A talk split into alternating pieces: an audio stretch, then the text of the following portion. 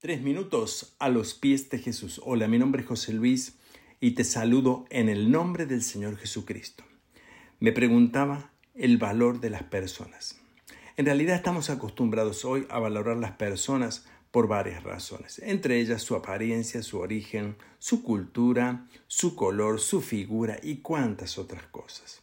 Pensamos que las personas son importantes por lo que tienen, y en realidad, aunque esto pueda tener un poquito de sentido, nosotros, y yo he llegado a la conclusión concreta de que Dios valora a las personas a todas por igual. Y también Dios demanda esto de nosotros. Las personas no valemos más ni por lo que tenemos, ni siquiera por aquello que poseemos, que pueda ser algo que llame la atención. Las personas y la vida humana tienen un solo valor, y Dios lo valora de esta manera.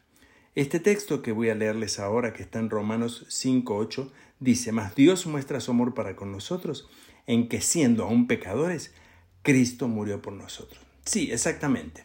Nuestra condición, la de todos, hemos sido pecadores. Si en realidad buscáramos un valor mayor, encontramos el pecado en nosotros, pero Dios no mira esa condición. Dios nos ama de forma profunda y nos valora tal cual nosotros debemos ser valorados. Por lo tanto, si Dios no hace diferencia en el valor de las personas, en el valor de la vida humana, tampoco podemos hacerlo nosotros.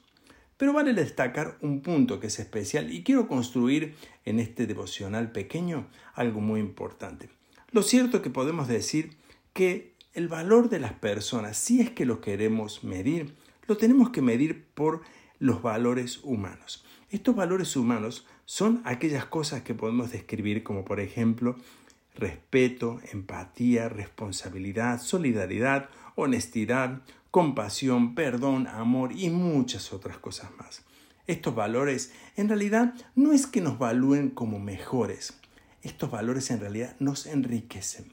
Es decir, la vida humana tiene un valor por igual, aunque los valores humanos nos enriquecen a nosotros. Por cierto, podemos ejercerlos todos y ser, digamos, activos en esto. Claro, seremos personas con valores humanos, aunque no seremos de mayor valor.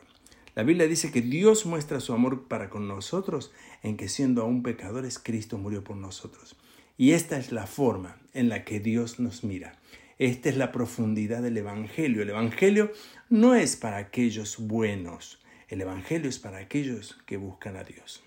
Por supuesto, en este tema hay tanto para decir, tanto para expresar, que me parece que tres minutos es muy poco tiempo. Por lo cual te invito en este momento a pensar en estos dos puntos y a valorar justamente la vida humana, pero también a valorar los, las virtudes humanas que tenemos y a desarrollarlas.